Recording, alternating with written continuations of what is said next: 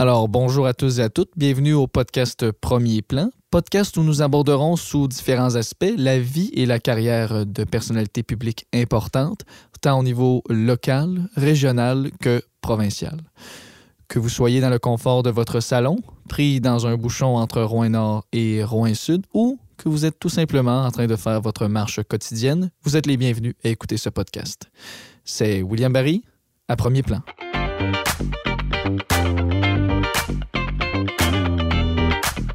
Donc aujourd'hui, nous avons la chance de recevoir une invitée euh, toute spéciale, une invitée de marque tout de même. Il s'agit de la co-porte-parole de Québec solidaire, Manon Mancé.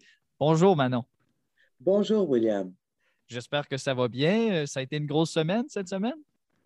Grosse semaine cette semaine. Euh, ça l'a, je dirais, à chaque jour, il y avait des rebondissements au niveau de l'Assemblée nationale.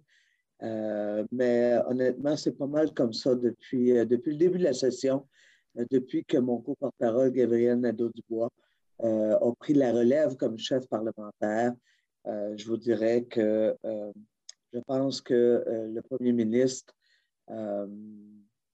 considère qu'il y a devant lui un adversaire politique et il réagit fortement. Alors donc, ben oui, on y est, c'est grosse semaine je suis heureuse d'être avec vous, puis avec vous, toi et toute la gang des autres, pour, euh, ben pour cette, ce petit moment ensemble. Et ça va me faire plaisir de répondre à tes questions. Bien, on vous remercie euh, d'ailleurs d'être là, On sait que ce n'est pas toujours évident de trouver un trou dans l'horaire. Vous avez des horaires tous assez chargés. Puis vous le disiez, euh, c'est un cours porte-parole de marque également, M. Nadeau-Dubois, qu'on aura probablement la chance de rencontrer également. Mais oui, comme vous le dites, ça a été une grosse semaine. Euh, comme on fait à l'habitude avec, euh, avec nos invités, Parlez-nous un petit peu de votre circonscription. Ici, écoutez, là, moi, je suis dans la circonscription de Rouen-Noranda-Témiscamingue. On a des auditeurs d'un peu partout. Parlez-nous de votre circonscription. À quoi ça ressemble un petit peu? Oui, ben, c'est le fun que vous commenciez par ça parce que ça donne une image.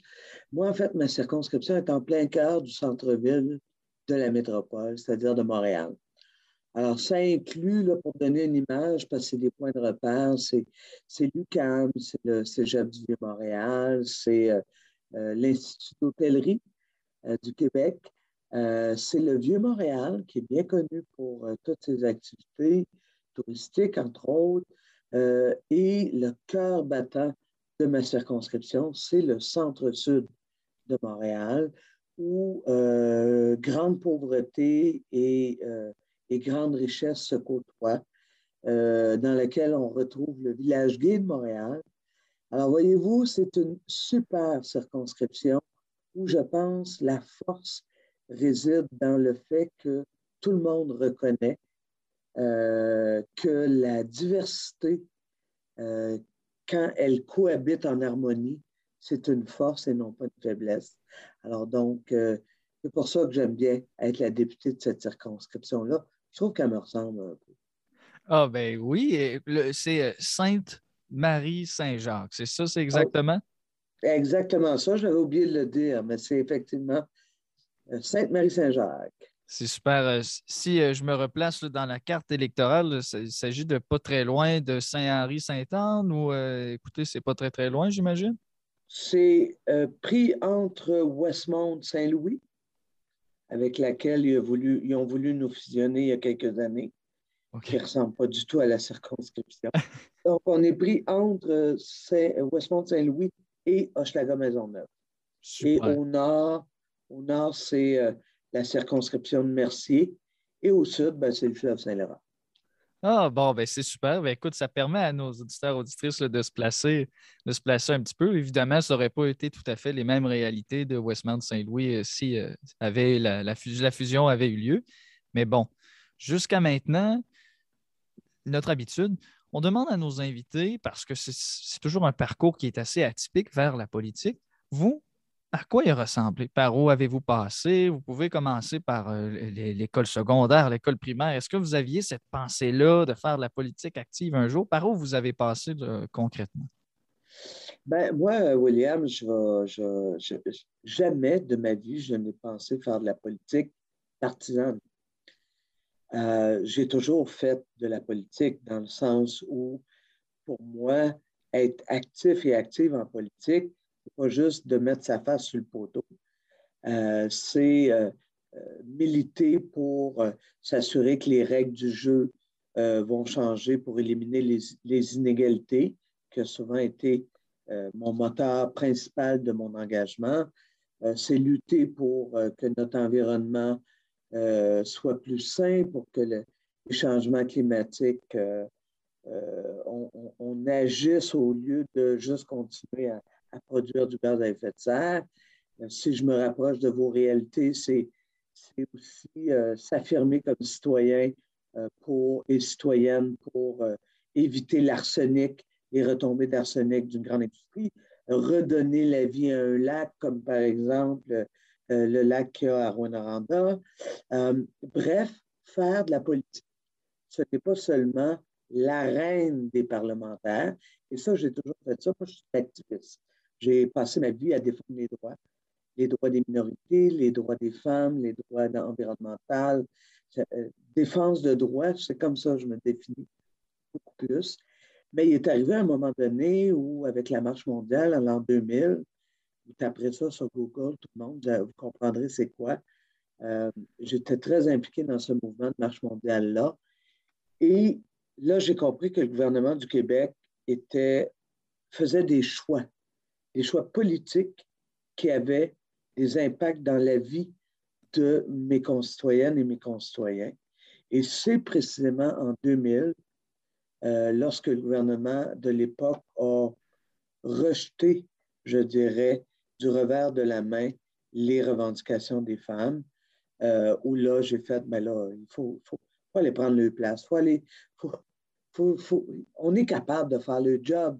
Ils la font non pas en s'assurant que le plus grand nombre de nos concitoyens bénéficient des richesses de notre pays, mais bien une seule poignée de main, une petite élite. Alors allons-y et à partir de ce moment-là, ben, j'ai avec plusieurs autres collègues venant du milieu communautaire, syndical, les milieux des femmes, euh, procédé à la création de Québec solidaire et puis, euh, voilà. Mais euh, je vais être honnête avec toi, William. Moi, je ne pensais jamais qu'un jour, j'allais mettre ma, ma face sur un poteau. Moi, quand j'ai tout fait ça, c'est que j'avais deux objectifs. Un premier, c'était de faire élire Françoise David, qui est une vieille collègue de, de, de militance avec moi.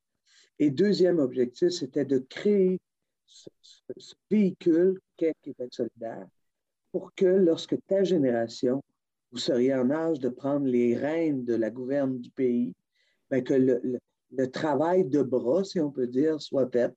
Et voilà, on est rendu là. Le véhicule est là. Il y a même 10 députés. Mon co-porte-parole a à peine 30 ans. Je pense qu'il est temps que votre génération prenne les guides pour nous amener vers les défis du 21e siècle, parce que ma génération, pense qu'on s'est pas mal trompé. Ben, c'est quand même bon que vous le souligniez parce que vous tracez la voie quand même pour plusieurs. Je pense que la création de ce mouvement-là, la création de Québec solidaire en même temps, qui gagne du terrain considérablement, je pense que ça donne quand même espoir à, beaucoup. On voit qu'il y a plusieurs jeunes qui se sont ralliés au mouvement également. Vous, devez le voir justement de votre côté. Est-ce que cette j'appelle ça cette victoire-là, la victoire de ces comtés-là en 2018, est-ce que ça vous donne espoir pour le futur? Est-ce que Québec solidaire va pouvoir continuer à croître? Pas nécessairement pour devenir un empire, mais réellement pour gagner du terrain dans des circonscriptions où on n'aurait jamais pensé, par exemple, voir un élu ou une élue de Québec solidaire. Est-ce que ça vous donne espoir? Bien, absolument. Absolument. Si j'avais cru euh, les sondages, si j'avais cru les commentateurs, si j'avais cru les mauvaises langues, euh, en 2018, il n'y aurait pas de député solidaire à Rwanda. Il n'y en aurait pas eu non plus à Québec, la supposée ville de droite par excellence. On a fait élire deux. Moi, je pense que euh, Québec solidaire, c'est le parti du 21e siècle. C'est celui qui, qui comprend et qui incarne les enjeux du 21e siècle. Pas juste parce qu'il les comprend avec sa tête. Je veux dire, les députés solidaires, là, L'environnement, ce n'est pas une théorie. L'environnement, ce n'est pas un char électrique. L'environnement, c'est un changement d'attitude.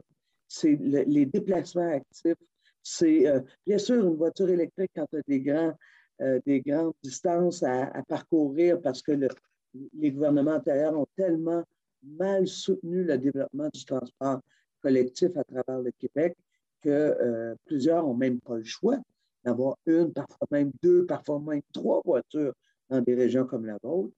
Euh, mais ceci étant dit, euh, Québec solidaire, les députés, les gens qui les représentent, les militants et militantes sur le terrain sont des gens qui sont en, en phase, en accord profondément avec le, programme de Québec solidaire. Alors, ce que ça fait, c'est que ça va juste continuer à s'élargir. Et je pense que 2018 en est la preuve. Pour moi, ce n'est pas juste que ça me donne espoir, c'est que c'est la preuve que euh, ce que porte comme projet de société Québec solidaire, ce n'est pas de la petite gestion à petite semaine.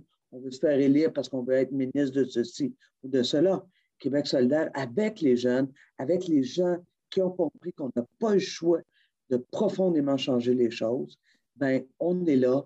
Et nos dix députés, d'ailleurs, le démontrent depuis euh, trois ans maintenant de façon assez extraordinaire. Puis parlant de ces euh, dix députés-là, diriez-vous que l'équipe est quand même tissée serrée? Parce que de l'extérieur, quand on regarde, on peut voir qu'il y a une certaine cohésion, là, que c'est déjà installé puis qui perdure. Est-ce que vous diriez que vous êtes tissé serré plus que les autres euh, partis avec la petite équipe? Ben, écoutez, je ne sais pas plus ou moins, j'en ai aucune idée. Je n'ai jamais fait en dehors de Québec solidaire. Je n'ai jamais participé à un parti politique. Comme je vous disais, ce n'était pas comme ça que je concevais mon engagement citoyen. Euh, mais ce que je peux vous confirmer avec assurance, c'est lorsqu'il y a des discussions. À Québec solidaire, on débat, on discute. Ce n'est pas euh, le chef qui dit quelque chose, puis les autres qui font oui, on va dire comme le chef. Non, non, non. Il y a des débats des débats sains. Euh, et c'est très rare qu'il n'y ait pas, lorsqu'il faut voter, dans nos, entre nous dix, c'est très rare que ce n'est pas unanime. Il y a eu les euh, discussions au préalable qui ont mené à ça. Exactement, exactement. C'est une démocratie qui est saine, qui peut toujours s'améliorer. Je veux dire, on est plus de 20 000 membres, alors c'est sûr que la rapidité avec laquelle se déroule la politique dans l'actualité, tout ça, euh, pas vrai qu'on a toujours le temps de consulter tout le monde, mais la cohésion, la, cohérence, pardon, de notre programme, de notre projet de société, ben, tu sais, quand on dit on veut lutter contre les inégalités, c'est pas juste l'égalité entre les hommes et les femmes, c'est aussi l'égalité entre les femmes racisées, les femmes handicapées, puis les femmes comme moi qui euh, ont la chance euh, de, ben, la chance, c'est pas que c'est une chance, mais qui ne, qui ne vivent pas cette, double discrimination-là. Alors, cette cohésion-là, ben, je pense que ça nous permet à chaque jour d'avancer ensemble et euh, ça nous, tu le dis bien, ça nous tisse serré. Ben, en tout cas, c'est l'impression qu'on a de l'extérieur. Il y a l'air d'avoir un esprit de collégialité vraiment serré. Parlez-nous justement une journée typique à l'Assemblée nationale pour vous? À quoi ça ressemble? Bon, je dis typique en riant parce que, bien évidemment, j'imagine que ce n'est pas toujours très, très typique, que ça peut changer. Mais à quoi ça ressemble une journée, une journée à l'Assemblée nationale pour vous? Oui. Ben, écoutez, depuis, euh, que, depuis le mois de, septembre, je ne suis plus la, la co-porte-parole chef parlementaire. Alors, pour moi, c'est une période d'ajustement, mais grosso modo, euh, la journée commence aux petites heures du matin. Euh, on essaie de regarder qu'est-ce qui ressort. Pardon. Qu'est-ce qui ressort dans l'actualité, sur quoi on aura à se prononcer, à réagir dans le cadre de la journée, euh, etc. il est 7 heures du matin, on est déjà rendu au Parlement, on est en train de se questionner, parce qu'on fait ça collectivement, qu'est-ce qui devrait, quel type de questions devrait être posées au Salon Bleu durant cette journée-là? Si euh, j'ai une question, ben il faut que je m'active à la préparer. Euh, il y a des points de presse qu'il faut faire le matin. Euh, et ensuite, ben, il y a la période Salon Bleu, la période que j'appelle questions sans réponse, même si dans son vrai nom parlementaire, c'est la, période de questions et réponses. et par la suite, ben, c'est là que ça peut diverger. C'est euh, des euh, commissions parlementaires à laquelle il faut participer, euh, des, groupes qu'on rencontre, des alliés avec lesquels on discute pour affiner une position. c'est des entrevues médias qu'on donne régulièrement. c'est un peu tout ça. Et il n'est pas rare qu'on retourne à la maison si on a euh, une commission parlementaire, euh, ça peut s'étirer jusqu'à 7, h 30 8h30. Et euh, on rentre à la maison, on n'a pas encore soupé. Et donc là, on soupe, mais on est déjà en train de se demander, OK, là, il s'est passé ça dans la journée. Est-ce que demain, ça serait pertinent que je pose une question, mettons, dans la question des dossiers sur les mines? C'est les nouveaux dossiers que j'ai euh, dans le dossier conditions féminines, euh, relations avec les Premières Nations. Bref, ça fait des journées assez étourdissantes, euh, mais très palpitantes parce qu'il y a toute une équipe qui travaille ensemble. C'est sûr que vous voyez les dix députés, vous voyez les gens qui sont en avant, mais à côté de nous, il y a une, fourmilière de, de, petites fourmis qui rendent notre travail possible sinon on ne serait pas capable. Ben oui, ben en même temps, ce serait difficile pour vous de tout faire, là, y compris recherche, y compris préparation discours et tout ça. Donc, ce que je comprends, c'est que vous avez une bonne équipe au niveau de, Québec solidaire pour vous accompagner de manière eh, générale. Exactement, exactement. Euh, des gens qui sont dans leur fort intérieur euh, des solidaires et dans leur, euh, leur habileté, agilité, sont des personnes extrêmement compétentes. Ben écoute, je pense que ça, se transpose également dans, j'appellerais ça les performances que chacun de vos députés font, parce que je pense que justement ce mouvement-là gagne, gagne énormément de terrain. Pas, nécessairement juste auprès des jeunes, parce que, écoutez, à discuter avec plusieurs personnes, juste la circonscription ici, écoutez, c'est pas juste les jeunes euh, qui sont pour Québec solidaire, puis euh, les, justement, eux s'amusent à me dire à la blague Bon, regardez, c'est pas juste les jeunes, nous autres aussi, on va voter, nous autres aussi, on va voter. Puis c'est ce que je pense que c'est ce qui fait le. Je pense que c'est ce qui fait la, beauté, justement, euh, de Québec solidaire. Vous avez parlé un petit peu de votre relation avec euh, M. Gabriel Nadeau-Dubois, mais en étant co-porte-parole d'un parti, comment ça se passe? Comment on, on jongle avec les enjeux et tout ça, puis on se distribue les tâches? Comment ça se passe? Ben, euh, ben, en fait, Gabriel et moi, je le dis depuis toujours, on est un duo d'enfer. On se complète de façon magistrale. Euh, on, est, euh, on est très complémentaires dans nos, dans nos expériences de vie et aussi dans la, nos talents respectifs. Et donc, comment ça se passe? Ben, c'est ça, moi, que j'aime dans notre parti politique. C'est-à-dire que cette vision euh, passéiste, à mon sens, euh, d'où le pouvoir doit être concentré dans le plus petit nombre de mains possible. Euh, donc, ça veut dire un chef, puis après ça, peut-être un conseil des ministres, mais dans les faits, on le sait bien, c'est un certain nombre de ministres, généralement des hommes, beaucoup plus influents auprès du premier ministre. Ça, je veux dire, à Québec solidaire, on se refuse de cette façon-là de voir. Pourquoi? Mais parce qu'on n'a pas peur de la démocratie. On n'a pas peur des idées différentes. C'est pas grave si on ne pense pas pareil. L'idée, c'est de réussir à trouver par les angles euh, par lesquels on voit la vie différemment, de trouver ce qui est la, meilleure voie pour répondre à, la question dont on se pose. Euh, et dans le cas de Québec solidaire, pour répondre aux défis du 21e siècle. Alors, moi, j'aime cette idée que à la direction politique de Québec solidaire, il y aura toujours un homme et une femme qui euh, jouent le rôle de leader. Et donc, par conséquent, ce que ça exige, c'est que euh, les deux co-porte-parole, euh, ben, on, on, est à s'entendre. Et si on ne s'entend pas, ben, on est voué à discuter jusqu'à temps qu'on trouve une voie de passage euh, et sinon, bien sûr, on a la présidente du parti qui joue un rôle aussi dans cette direction politique, si je peux dire. Mais plus largement, on a le caucus, on tient des réunions à chaque semaine, plusieurs fois par semaine. On a le comité de coordination nationale, qui est cette instance qui joue un rôle militant pour l'aile partisane. Bref, la démocratie, c'est une force et le fait d'avoir deux co-porte-parole exige un partage du pouvoir et je pense que ça, c'est déjà une partie de la solution. Bien, en effet, puis jusqu'à maintenant, je pense que ça, ça, porte, ça porte ses fruits. On parlait justement que c'est une vie un petit peu atypique, mais est-ce qu'au fond de ça, vous trouvez du temps pour vous, vous, Manon? Est-ce que vous trouvez du temps pour euh, juste penser à votre vie personnelle et non simplement à la politique? Comment ça se passe, cette conciliation, travail, euh, politique et vie personnelle? C'est une, euh, excellente question. je vous dirais que c'est ça demande beaucoup d'amour des gens qui sont proches de nous, que ce soit euh, notre famille directe, nos enfants, nos parents, euh, euh, notre conjoint, conjointe. on ne rentre pas dans cette expérience-là tout seul.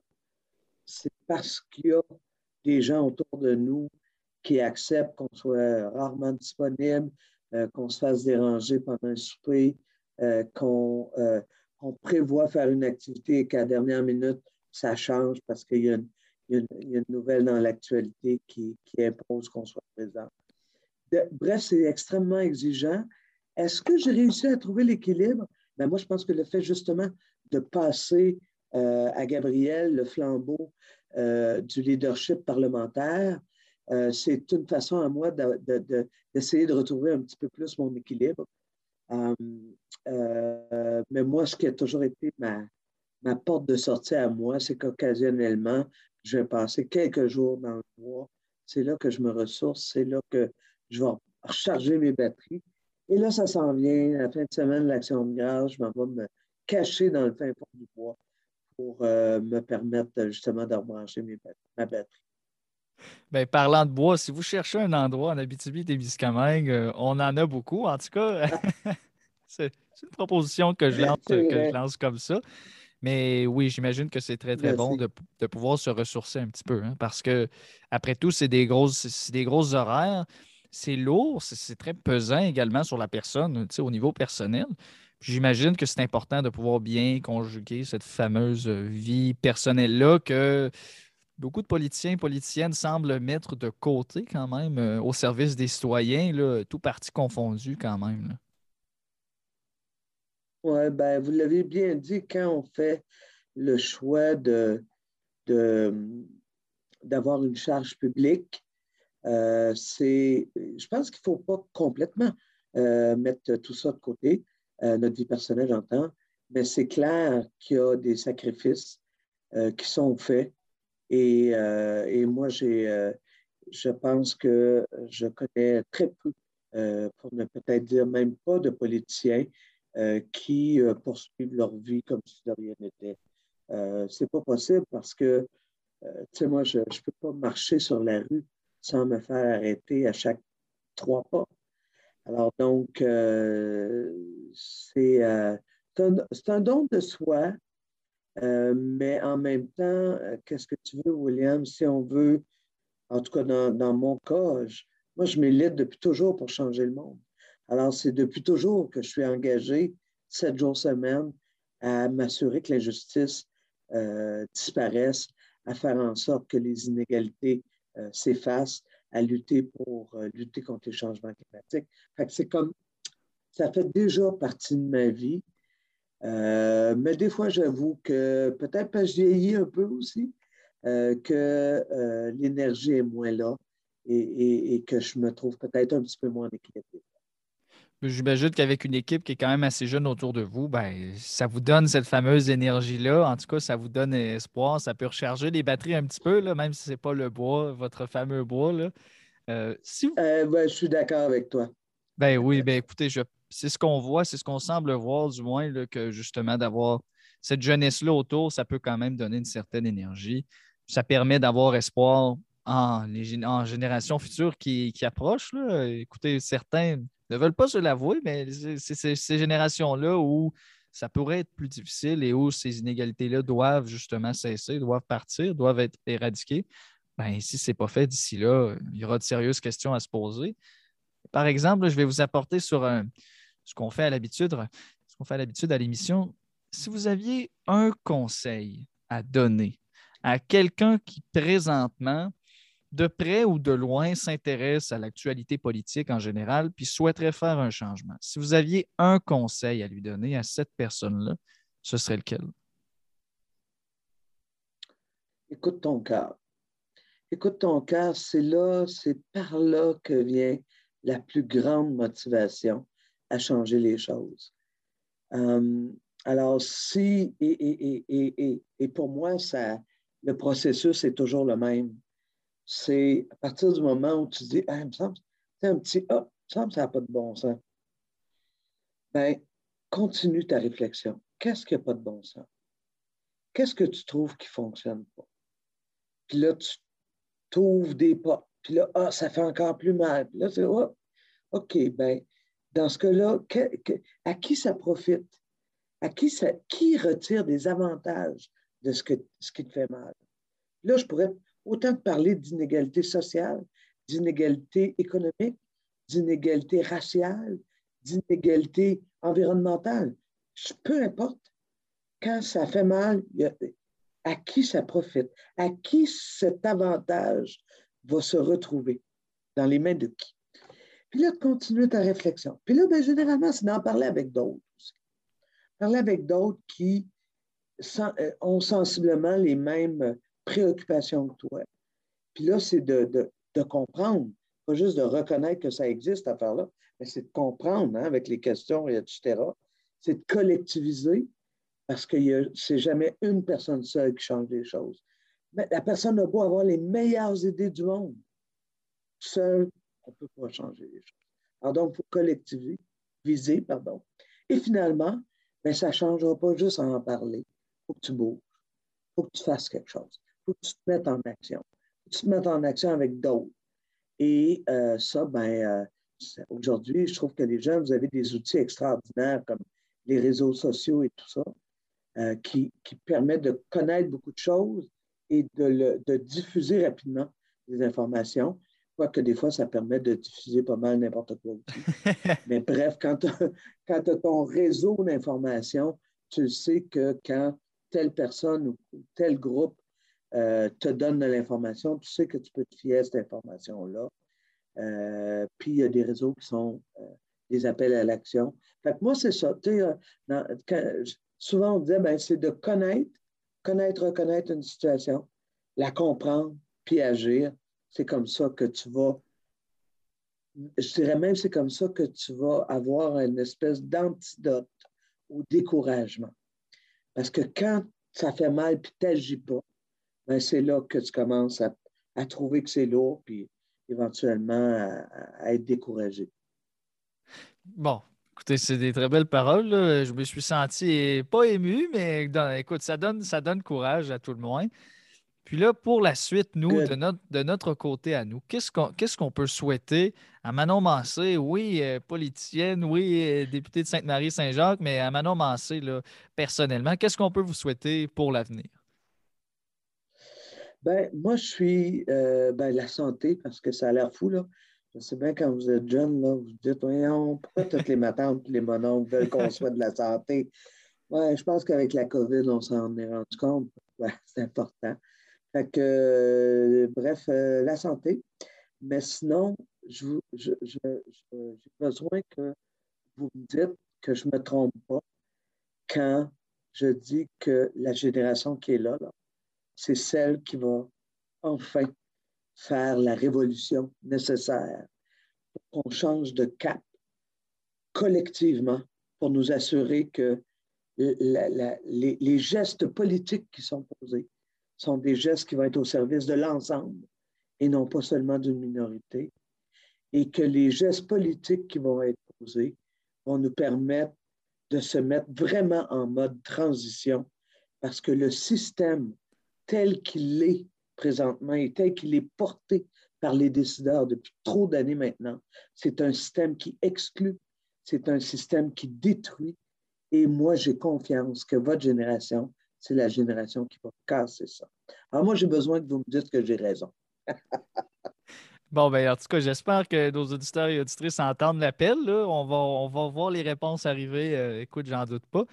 Manon Mancé, je vous remercie vraiment de, nous avoir donné de votre temps, premièrement, mais également d'avoir pris ce moment-là personnellement avec moi pour discuter. Euh, ça a été quelque chose quand même. Je suis très satisfait de l'entrevue. Mais aussi, je pense que nos auditeurs et auditrices vont l'être. On vous remercie énormément pour votre temps. Ben, ça me fait vraiment plaisir. Et si la curiosité est la vôtre, si ça a pincé votre cœur, ben, allez voir le site Internet de Québec solidaire. Suivez-moi sur Instagram, sur Facebook. Suivez votre député Mélise Lessard-Terrien, responsable de l'environnement comme nous autres. Euh, c'est la façon d'avoir de, de l'information de gens qui, au jour le jour, luttent pour un monde meilleur. Bien, Manon Mancé, on vous remercie. On vous remercie énormément. Et à tous nos auditeurs et auditrices, on vous dit à la prochaine fois.